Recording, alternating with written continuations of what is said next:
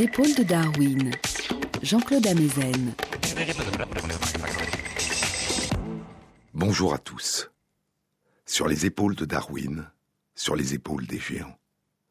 Se tenir sur les épaules des géants et voir plus loin, voir dans l'invisible, à travers l'espace et à travers le temps. Entrevoir des temps depuis longtemps révolus, où nos ancêtres arpentaient le monde, mais où nous n'étions pas encore. Pouvoir distinguer à travers le long écoulement des âges des éclats de passé qui soudain ressurgissent de l'oubli. Et à partir de ces éclats, tenter de faire revivre, d'imaginer, de ressentir l'étrange splendeur de ces mondes qui n'ont cessé de se transformer, de se réinventer sous des formes toujours nouvelles. Tant de mondes disparus qui nous ont donné naissance et dont nous retrouvons peu à peu des vestiges, tant d'autres avant nous se sont tenus sur le sol où nous nous tenons aujourd'hui. Je vous ai dit lors de précédentes émissions que les vestiges les plus anciens de la présence de populations d'hommes modernes qui ont été découverts en Europe datent d'il y a 46 000 ans. Ces populations de chasseurs-cueilleurs venaient, comme toutes les populations d'hommes modernes, d'Afrique. Et elles sont arrivées en Europe en passant, semble-t-il, par le Moyen-Orient, puis par l'Anatolie.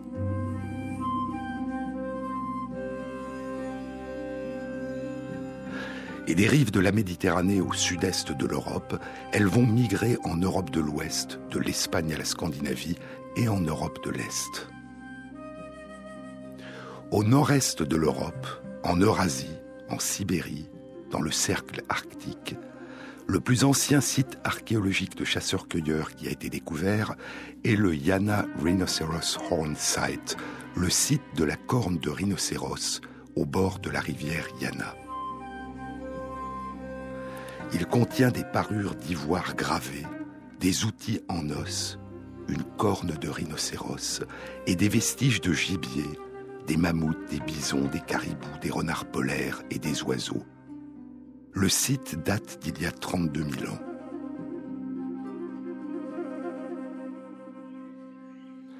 Depuis un an, des études de l'ADN ancien, isolées à partir des vestiges de plusieurs chasseurs-cueilleurs qui vivaient en Europe de l'Ouest, en Europe de l'Est et en Scandinavie, suggèrent que les populations de chasseurs-cueilleurs qui ont vécu dans différentes régions d'Europe, durant une période qui s'étend d'il y a plus de 30 000 ans jusqu'à il y a 5 000 ans, avaient pour la plupart les mêmes ancêtres maternels. Mais qui étaient ces chasseurs-cueilleurs qui s'étaient installés il y a plus de 30 000 ans en Sibérie en face du continent américain? Sur un autre site de Sibérie, le site de Malta, près du lac Baïkal, les vestiges d'un enfant ont été découverts. À côté de l'enfant, il y avait des outils de silex, des pendentifs, un collier et de l'ocre.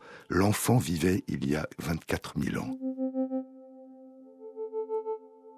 Je vous ai dit dans une précédente émission qu'une séquence de l'ensemble de son ADN a été publiée il y a deux mois, en janvier 2014, dans Nature, par un groupe d'une trentaine de chercheurs de différentes institutions du Danemark, de Suède, des États-Unis et de Russie, animé par Eske Villerslev, du Muséum d'histoire naturelle de Copenhague au Danemark, l'un des plus grands spécialistes de l'isolement et de l'analyse de l'ADN ancien. L'analyse de l'ADN de l'enfant de Malta indique que c'est un garçon, et ce garçon du sud de la Sibérie a les mêmes ancêtres maternels que les quelques chasseurs-cueilleurs dont l'ADN a été analysé et qui vivaient dans différentes régions d'Europe il y a plus de 30 000 ans. Et ainsi, ces chasseurs-cueilleurs européens avaient déjà gagné l'Eurasie et s'y étaient établis il y a plus de 24 000 ans.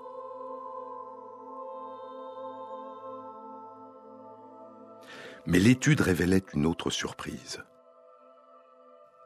Au nord-est du lac Baïkal, il y a aujourd'hui la mer de Bering, le détroit de Bering, et de l'autre côté de la mer, à l'est, il y a l'Alaska et le continent américain. Les chercheurs ont comparé l'ADN de l'enfant de Malta aux séquences partielles d'ADN déjà publiées de personnes qui appartiennent à différentes populations de descendants des premiers habitants du continent américain, ceux qu'on appelle, à cause de l'erreur de Christophe Colomb, qui croyaient avoir découvert une voie maritime qui menait au rivage de l'Inde, ceux qu'on appelle les Indiens d'Amérique, les Amérindiens. Ces données avaient été publiées dans Nature il y a un an et demi, durant l'été 2012, par plus de 60 chercheurs de différentes universités des États-Unis, de nombreux pays d'Amérique du Sud, de Russie et de Suisse. L'étude, animée par David Reich de l'université Harvard et Andrés Ruiz Linares du University College de Londres, analysait une partie de l'ADN de personnes appartenant à plus de 50 populations différentes d'Amérindiens, vivant aujourd'hui dans des régions qui s'étendent du Canada au nord jusqu'à la pointe sud de l'Amérique du Sud. En comparant l'ADN ancien du garçon de Malta à ces données concernant une partie de l'ADN de personnes appartenant actuellement à différentes populations d'Amérindiens, Esquet Villerslev et ses collaborateurs ont découvert que ces ADN sont apparentés et traduisent l'existence d'une généalogie en partie commune. La population à laquelle appartenait l'enfant de Malta représente 15 à 40% des ancêtres des Amérindiens d'aujourd'hui. La majorité de leurs ancêtres faisaient partie d'une population originaire d'Asie du Sud-Est. Les chercheurs proposent que la population de chasseurs-cueilleurs européens qui habitait en Sibérie il y a 24 000 ans s'est mélangée ensuite à une population venue de l'Est de l'Asie. Et ce seraient les descendants des unions entre ces deux populations européennes et asiatiques qui ont quitté la Sibérie et ont été les premiers à poser le pied en Alaska, sur le continent américain. Et ainsi, longtemps avant que Christophe Colomb aborde en 1492 au large des rives du continent américain, les Amérindiens avaient déjà parmi leurs ancêtres des Européens, des chasseurs-cueilleurs.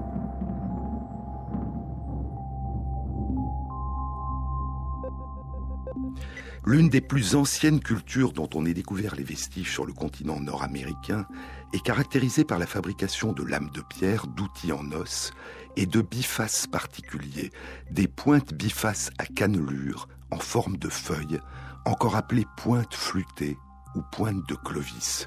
Cette culture a été appelée la culture Clovis en raison de sa découverte en 1929 dans un site archéologique situé près de la ville de Clovis, dans l'État du Nouveau-Mexique. Les sites les plus anciens de culture Clovis qui ont été découverts à ce jour datent d'il y a plus de 13 000 ans. Et le seul site Clovis qui contient des vestiges humains est le site Anzik, près du village de Wilsall, dans l'état du Montana. Le site comporte une centaine d'outils de pierre et une quinzaine d'outils fabriqués à partir d'os, dont certains sont gravés. Certains de ces outils étaient couverts d'ocre rouge, et sous ces outils ont été découverts les vestiges d'un enfant âgé de 1 à 2 ans, recouverts eux aussi d'ocre rouge. C'est le plus ancien cimetière découvert en Amérique du Nord. L'enfant avait été enterré là il y a 12 600 ans.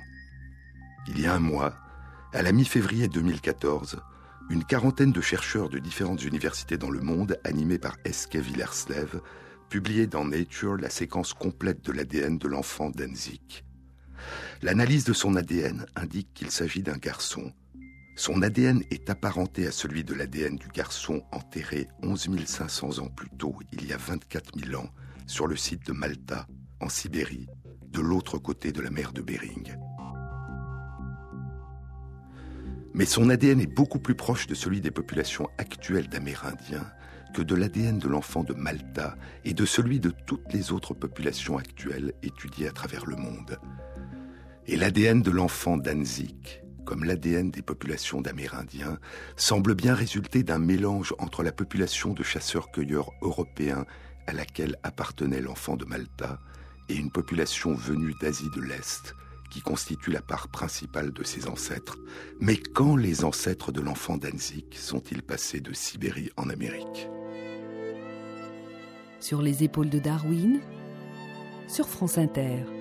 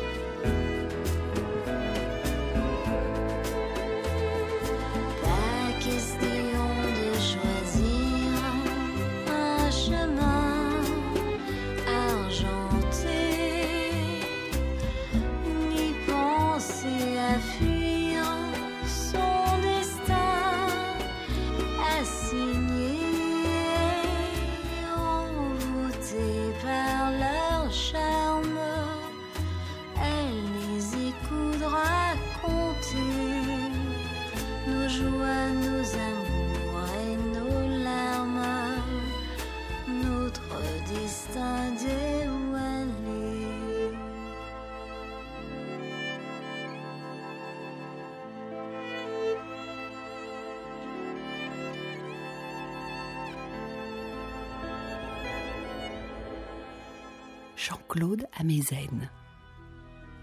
Il y a plus de 75 ans, en 1937, le botaniste et explorateur suédois Erik Gunnar Hulten a proposé que ce qui aujourd'hui constitue le fond de la mer de Bering avait été, durant la grande période glaciaire la plus récente, un pont de terre, un pont terrestre entre l'Eurasie et l'Amérique du Nord, un grand territoire qui s'étendait entre les montagnes de Verkhoyansk en Sibérie et la Mackenzie River au nord du Canada, là où se trouve aujourd'hui la mer de Tchoukches et le détroit de Bering, qui sépare la Sibérie de l'Alaska.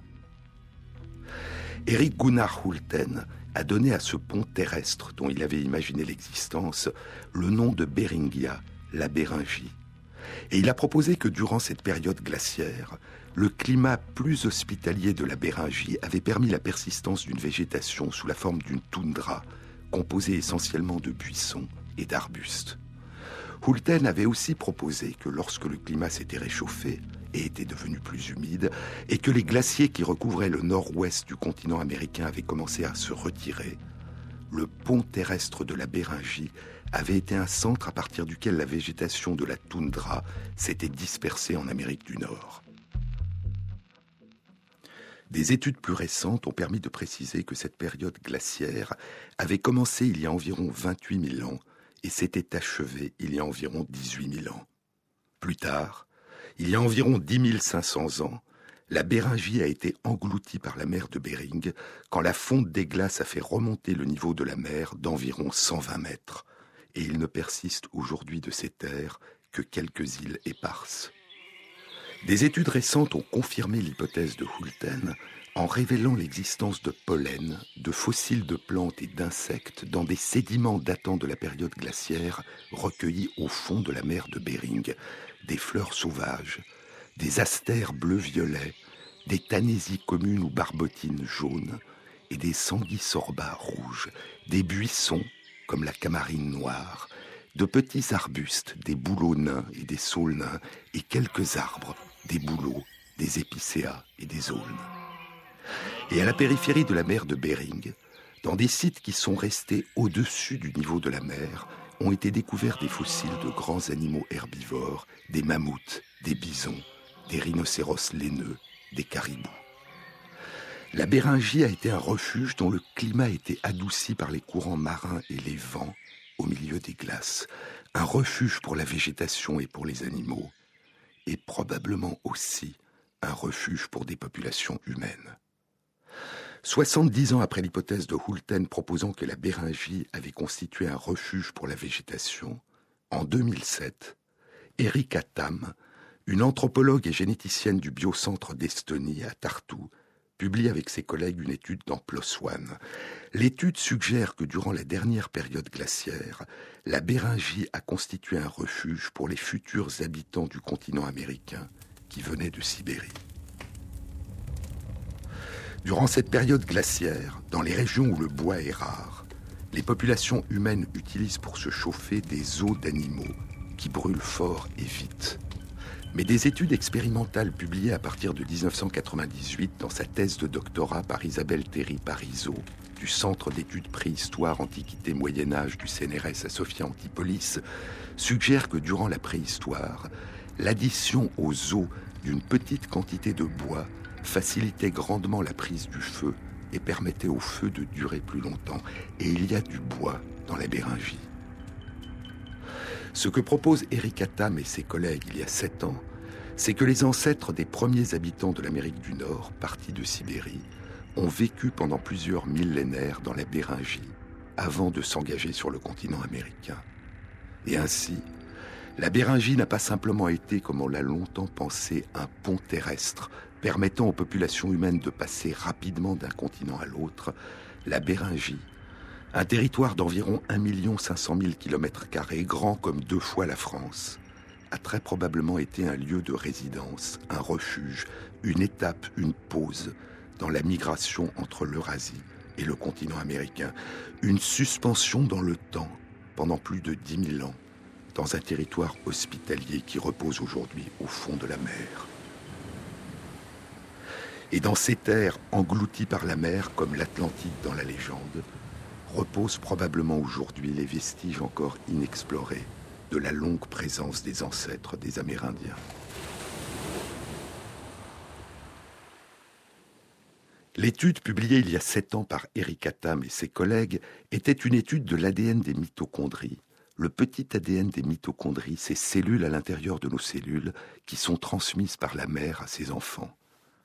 L'étude incluait plus de 600 personnes appartenant à différentes populations actuelles d'Amérindiens et plus de 3500 personnes appartenant à des populations vivant actuellement dans différentes régions d'Asie. Et les résultats suggéraient que les ancêtres des Amérindiens, qui se sont installés sur le continent américain il y a plus de 15 000 ans, avaient cessé de se mélanger avec les populations d'Eurasie depuis plus de 10 000 ans, comme s'ils étaient restés isolés quelque part entre l'Eurasie et l'Amérique, sur les terres de la Béringie, dans un refuge contre le froid. Puis, il y a probablement 17 000 ans, quand commence la fonte des glaces et que les glaciers qui recouvrent les régions nord-ouest de l'Amérique commencent à reculer, les habitants de la Béringie pénètrent sur le continent américain. Sur le continent américain, très près des frontières de ce qu'était alors le territoire de la Béringie, le plus ancien site archéologique qui a été découvert et le site de Swan Point, en Alaska. Il date d'il y a 14 400 ans. Mais à cette période, une partie de la population qui a quitté la Béringie est déjà loin. Elle a migré vers le sud en suivant la côte ouest, la côte pacifique du continent américain, qui était probablement la moins couverte de glace. Elle a longé la côte ouest de l'Amérique du Nord, puis de l'Amérique centrale, puis de l'Amérique du Sud, et elle a déjà atteint il y a 14 600 ans le site de Monteverde au Chili, non loin de la pointe sud de l'Amérique du Sud. À une distance de plus de 13 000 km de son point de départ, la frontière entre la Béringie et le continent américain. Certains, au long du parcours, se sont engagés à intervalles réguliers vers l'est, vers l'intérieur des terres, et d'autres y viendront plus tard. Les plus anciens sites découverts à ce jour en Amérique du Nord, au sud de l'Alaska, sont la grotte de Paisley, près des côtes de l'État de Washington, qui date d'un peu plus de 14 000 ans, et plus à l'est, à l'intérieur des terres, dans l'État du Montana, le site Anzik. qui date de 12 600 ans.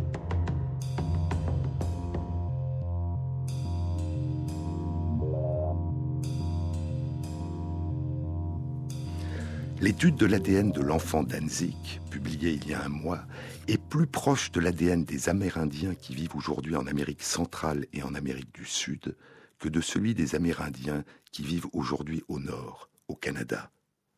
Comment se fait-il que l'ADN de l'enfant Danzig, enterré en Amérique du Nord, soit plus proche de l'ADN des populations d'Amérindiens des régions sud du continent américain que de l'ADN des populations d'Amérindiens des régions du Canada Il y a au moins deux hypothèses.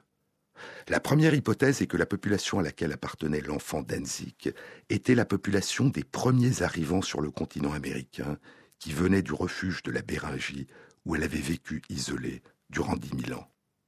Une partie des descendants de cette population aurait rapidement migré vers le sud, et l'autre partie restée dans le nord se serait mélangée avec une deuxième vague de migrants venus d'Asie qui a traversé à son tour le pont terrestre de la Béringie.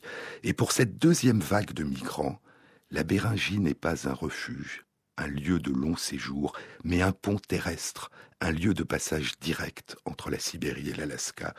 En d'autres termes, selon cette première hypothèse, l'enfant Danzig ferait partie de la population qui a donné naissance à tous les habitants précolombiens de l'Amérique. La seconde hypothèse est que la population à laquelle appartenait l'enfant Danzig constituait une partie seulement des descendants des premiers arrivants, ceux qui se sont engagés vers le sud du continent, pendant qu'une autre partie des descendants des premiers arrivants s'était déjà séparée et s'était installée dans le Grand Nord. En d'autres termes, l'enfant Danzig ferait partie de la population qui a donné naissance à tous les Amérindiens d'Amérique centrale et d'Amérique du Sud, mais pas à tous les habitants précolombiens de l'Amérique. L'ensemble des études archéologiques, linguistiques, génétiques, paléogénétiques et paléoclimatologiques réalisées depuis sept ans suggèrent que les habitants précolombiens du continent américain sont les descendants d'au moins trois vagues successives de migrants, tous venus de Sibérie. La plupart des Amérindiens, et notamment la quasi-totalité des Amérindiens qui ont vécu et qui vivent actuellement en Amérique centrale et en Amérique du Sud, descendent de la première vague d'immigrants qui ont posé les pieds sur le sol de l'Alaska il y a probablement 17 000 ans. Les populations d'Inuits vivant dans les régions arctiques et qui parlent la langue esquimau-aleu semblent descendre d'un mélange entre des populations de ces premiers immigrants et une population appartenant à une deuxième vague d'immigrants venus plus tard d'Asie. Et il y a au moins une population d'Amérindiens au Canada, les Chipewyan, qui parlent la langue naden et qui semblent avoir pour ancêtre non seulement la population des premiers immigrants, mais aussi une population qui aurait fait partie d'une troisième vague de migrants plus tardive, originaire d'Asie.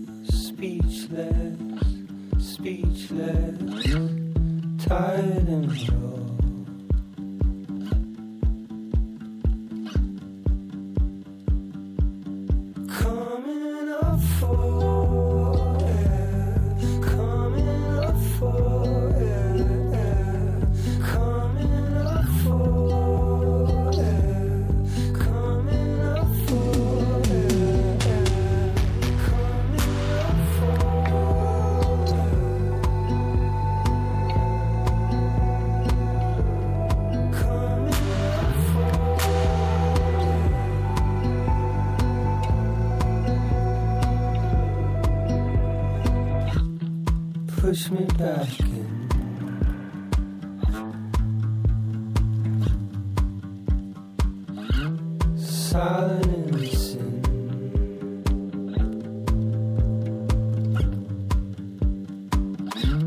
Fighting what it wanted, wanted.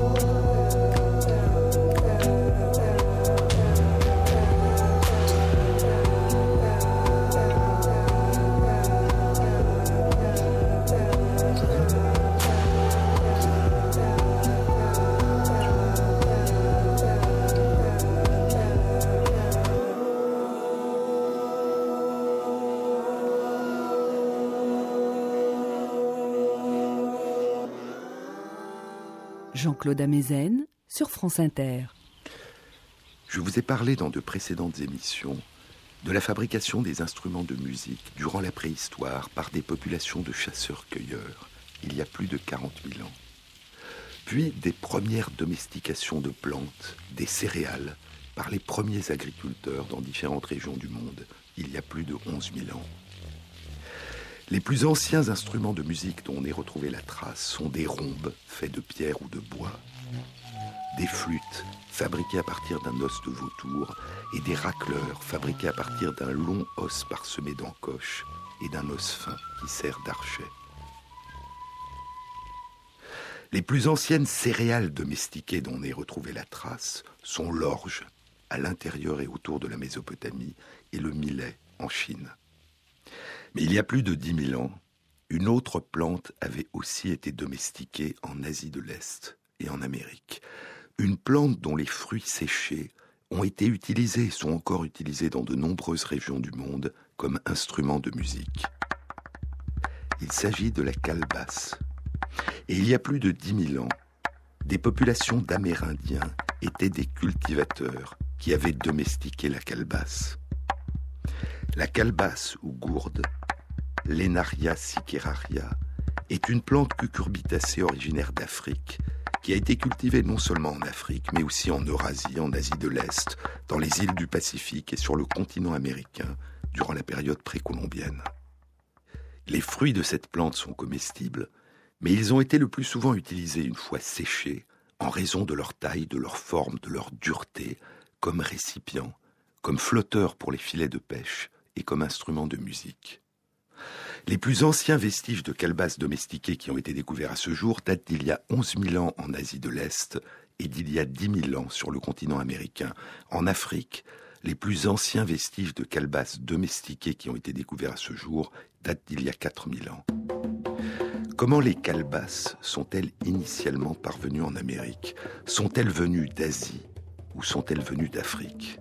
Il y a deux hypothèses. La première hypothèse est que des calebasses encore sauvages ou déjà domestiquées ont été amenées lors de leur périple par les populations qui sont parties d'Asie de l'Est, puis sont passées de Sibérie en Alaska par la Béringie. Qu'il s'agisse de la population qui a vécu dans la Béringie pendant 10 000 ans durant la période glaciaire, ou qu'il s'agisse de la deuxième ou de la troisième vague de migrants qui ont simplement utilisé le pont terrestre de la Béringie comme moyen de passage entre la Sibérie et l'Alaska après la fin de la période glaciaire. Une étude publiée en 2005 avait apporté des arguments en faveur de cette hypothèse. L'étude, réalisée par des chercheurs du Muséum d'histoire naturelle de Washington, de l'Université Harvard et de l'Université Massey en Nouvelle-Zélande, avait été publiée dans les comptes rendus de l'Académie des sciences des États-Unis. Les chercheurs avaient étudié des vestiges de calebasses découverts sur neuf sites archéologiques précolombiens au Mexique, au Pérou et dans l'État du Kentucky. L'étude indiquait qu'il s'agissait de plantes déjà domestiquées, et les chercheurs avaient isolé l'ADN ancien de ces vestiges de calebasse et réalisé une analyse d'une toute petite portion de cet ADN. Et l'analyse suggérait que dans huit de ces neuf sites, les calebasses étaient d'origine asiatique. L'étude était intitulée Une origine asiatique pour une plante domestique âgée de 10 000 ans dans les Amériques. Et la conclusion de l'article était que les calebasses avaient été introduites sur le continent américain sous une forme déjà domestiquée à partir de l'Asie, qu'elles avaient été emportées soit sous forme de plantes, soit sous forme de graines, par des populations de chasseurs-cueilleurs-agriculteurs qui avaient migré d'Asie en Sibérie, puis avaient traversé la Béringie. Mais cette hypothèse pose plusieurs problèmes. D'une part, si ces migrants étaient déjà des agriculteurs, qu'ils aient emporté avec eux des calebasses déjà domestiquées ou qu'ils les aient emportées sous forme sauvage et aient commencé à les domestiquer avant ou juste après leur arrivée sur le continent américain, si ces migrants étaient déjà des agriculteurs, il est peu probable qu'ils aient fait partie de la première vague d'immigrants qui s'était installée en Béringie il y a environ 27 000 ans il y était resté pendant dix mille ans avant de pénétrer en Amérique. Il est en effet extrêmement peu probable que l'agriculture et la culture de calebasse aient débuté en Asie de l'Est il y a plus de 27 000 ans. Et si cette population d'agriculteurs faisait partie de la deuxième vague de migrants qui a pénétré en Amérique, les études suggèrent que les premiers migrants qui étaient probablement en train de commencer à domestiquer des calebasses étaient déjà en Amérique du Sud, au moment où la deuxième vague arrivé en Alaska. Un second problème est qu'il n'y a aucune trace ni sur les sites archéologiques de Sibérie, ni sur les sites du nord et du nord-ouest de l'Amérique du Nord, en Alaska, dans l'État de Washington, au Wyoming et au Montana, qui datent d'il y a 12 000 à plus de 14 000 ans, il n'y a sur ces sites aucune trace de calebasse. Le troisième problème est que les calebasses ne poussent que dans des climats tropicaux ou subtropicaux. Il est difficile d'imaginer pour cette raison que des populations de migrants aient réussi à les faire pousser et se propager durant leur long périple à travers les régions arctiques, ou qu'ils aient transporté et conservé leurs graines pendant si longtemps, dans le seul espoir de pouvoir un jour les planter et les faire pousser dans des régions subtropicales. Mais il y a une autre hypothèse.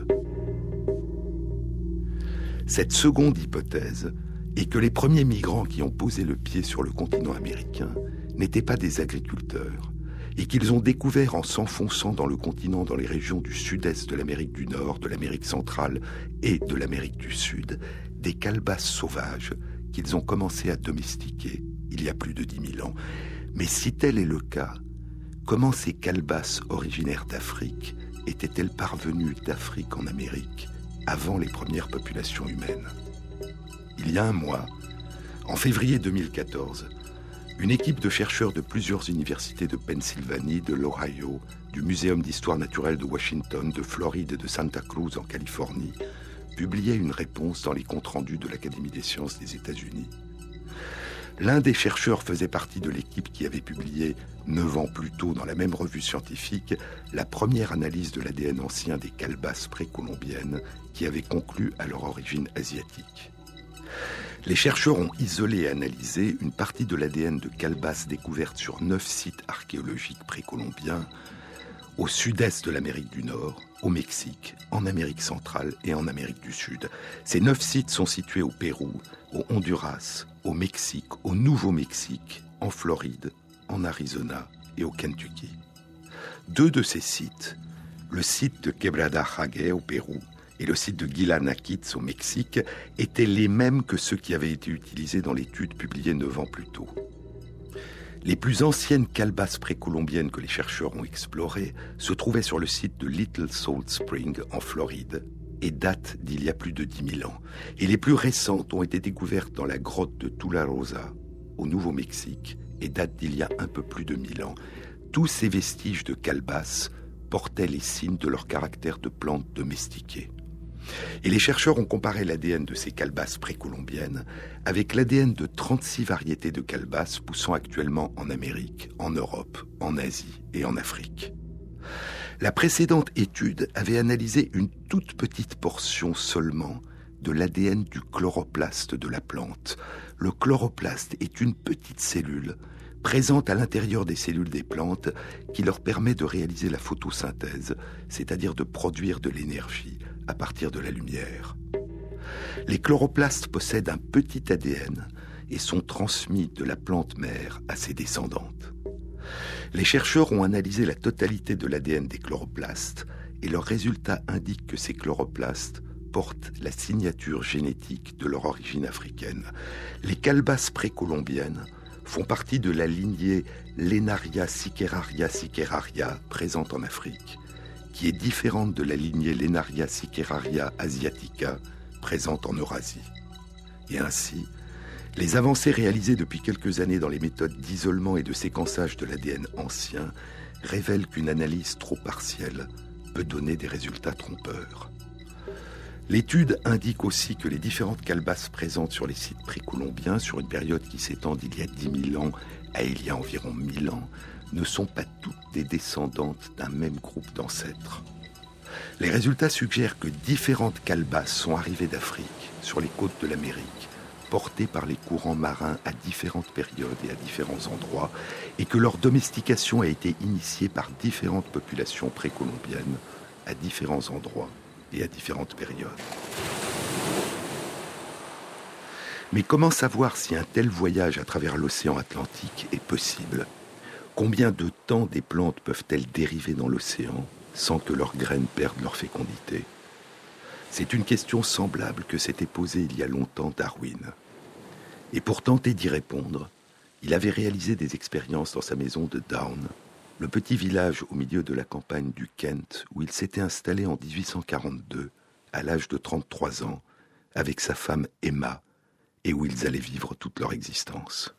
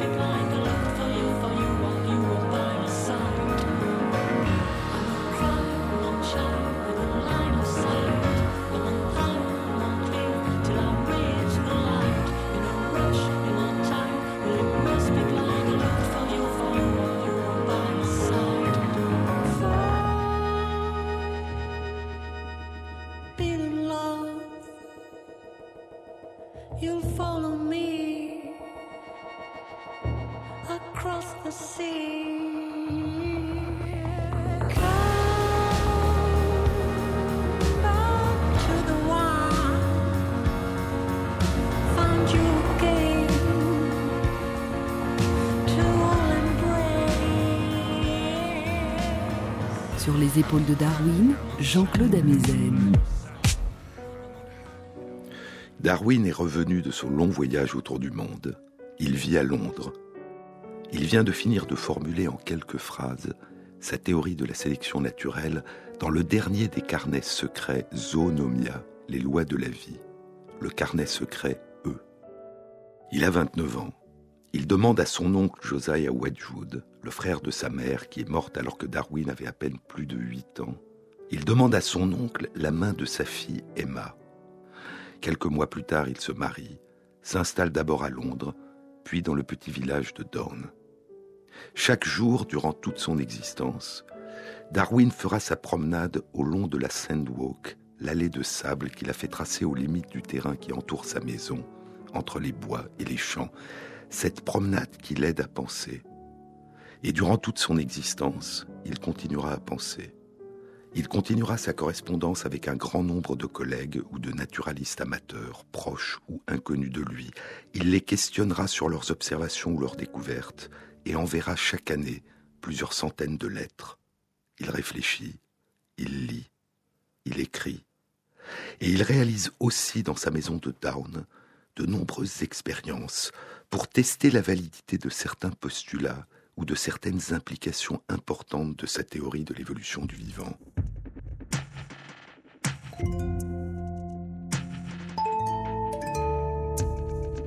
Il fait des expériences sur les plantes dans la serre chauffée au grand vitrage adossé à sa demeure.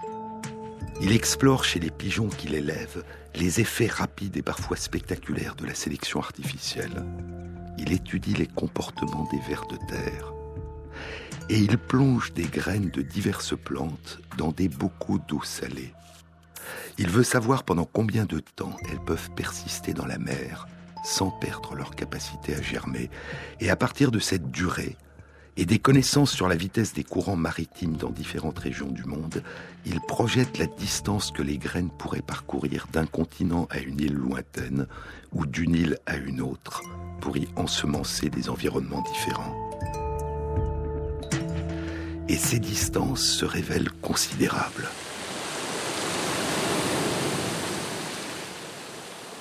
Mais revenons à l'étude publiée il y a un mois qui explore le long voyage des calebasses partis il y a longtemps des rivages des côtes ouest du continent africain pour arriver sur les rivages des côtes est du continent américain. Des études expérimentales semblables à celles qu'avait réalisées Darwin indiquent que les graines de calebasse peuvent survivre jusqu'à un an lorsque les fruits sont immergés dans l'eau de mer. Et au bout d'un an, si les fruits sont replacés sur le sol, leurs graines peuvent germer et donner naissance à de nouvelles calebasses. Les chercheurs ont modélisé les différents voyages possibles des calebasses, des côtes ouest de différentes régions d'Afrique jusqu'aux côtes est de l'Amérique, en prenant en compte les courants de l'océan Atlantique et les vents, et en tenant compte de ce que l'on sait sur ce qu'étaient ces courants et ces vents durant les derniers 100 000 ans. Et les chercheurs n'ont retenu dans leur étude que les voyages dont la durée serait inférieure à un an, c'est-à-dire la durée de survie maximale des graines de calebasse dans la mer. La plus grande probabilité d'arrivée des calebasses sur les rivages d'Amérique que suggèrent ces simulations, quelle que soit la région de départ à partir de l'Afrique, est une arrivée sur les côtes du Brésil en moins de 9 mois. Cette probabilité est estimée à un peu plus de 75%. La probabilité d'une arrivée plus au nord, sur les côtes des régions de la Guyane ou du Venezuela, ou au Mexique, sur les côtes bordées de récifs de corail de la péninsule du Yucatan, est estimée à un peu plus de 20%. Et la probabilité d'arriver encore plus au nord, sur les côtes de Floride, est extrêmement faible, de l'ordre de 1%.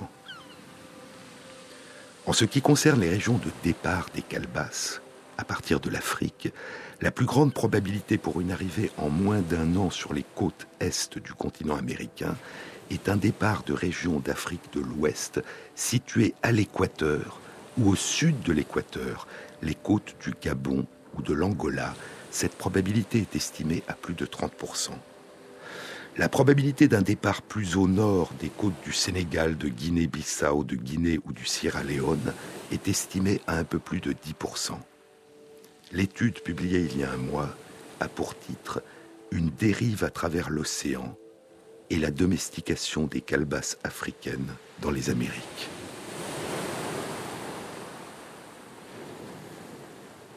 L'analyse de l'ADN des vestiges de calebasses découvertes sur les sites archéologiques précolombiens suggère que les derniers ancêtres maternels communs qu'elle partage avec les calebasses d'Afrique vivaient à une période comprise entre il y a 60 000 ans et il y a 100 000 ans.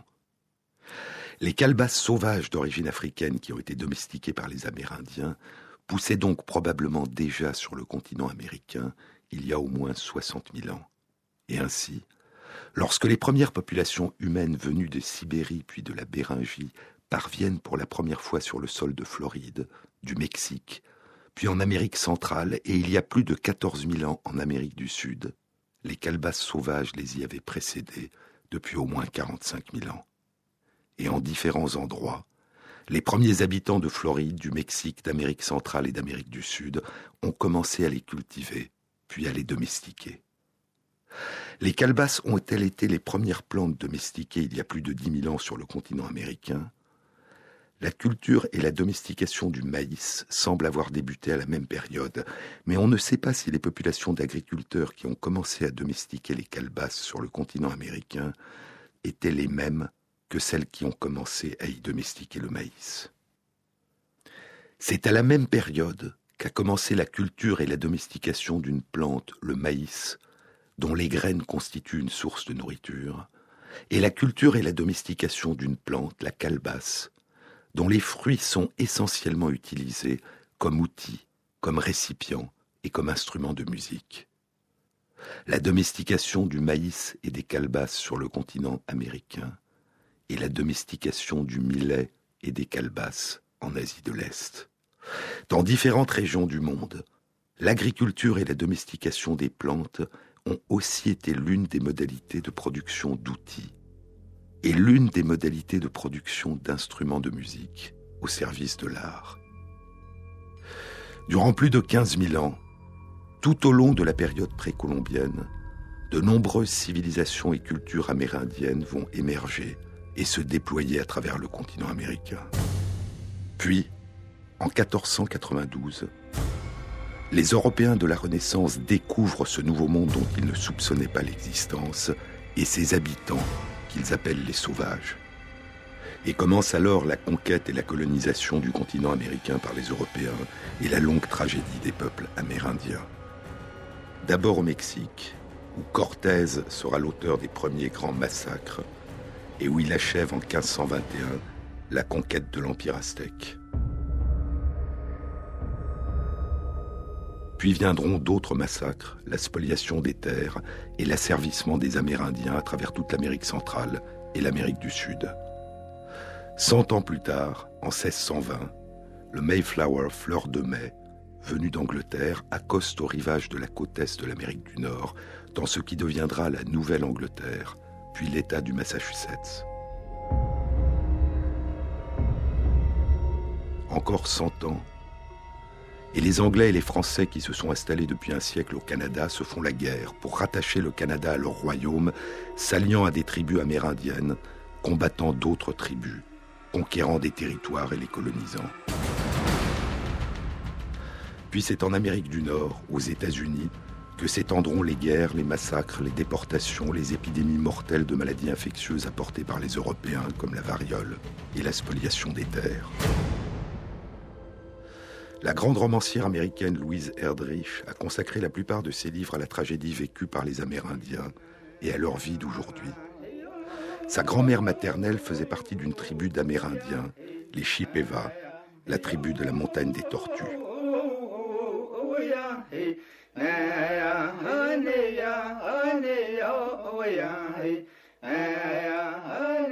Les Chippewa, encore appelés Ojibwe, font partie d'un grand peuple, les Anishinaabe, qui incluait le peuple des Algonquins, des Nipissing, des Ojikri, des Odawa et des Potawatomi. Ils vivaient dans de vastes territoires qui font aujourd'hui partie des États-Unis et du Canada et qui s'étendaient sur des milliers de kilomètres carrés autour des grands lacs.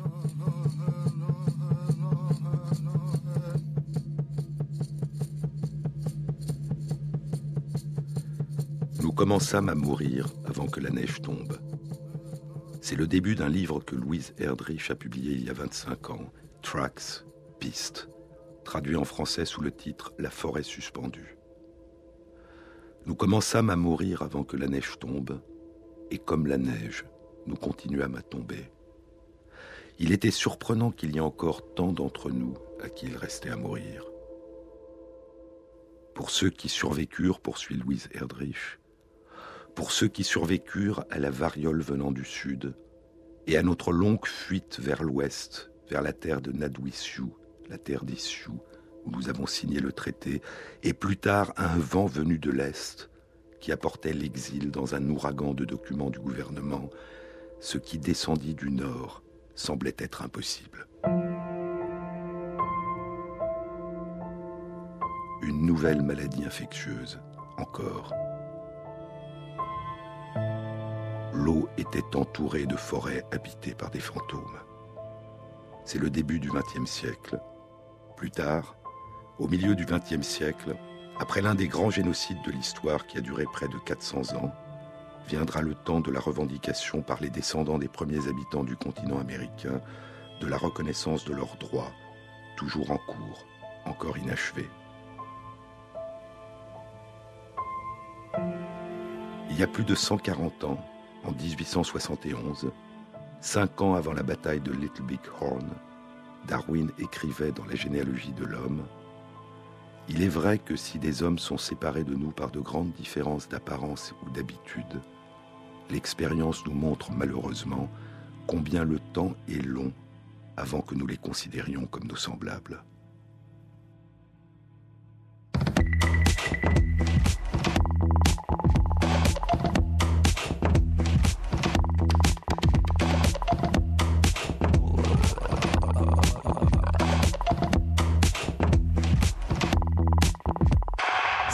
A été réalisée par Christophe Imbert avec à la prise de son Maxime Anna, au mixage Martin Guénard et Jean-Baptiste Audibert pour la programmation des chansons. Et merci à Christophe Magère qui intègre sur la page de l'émission sur le site franceinter.fr les références aux articles scientifiques et aux livres dont je vous ai parlé. Bon week-end à tous, à samedi prochain.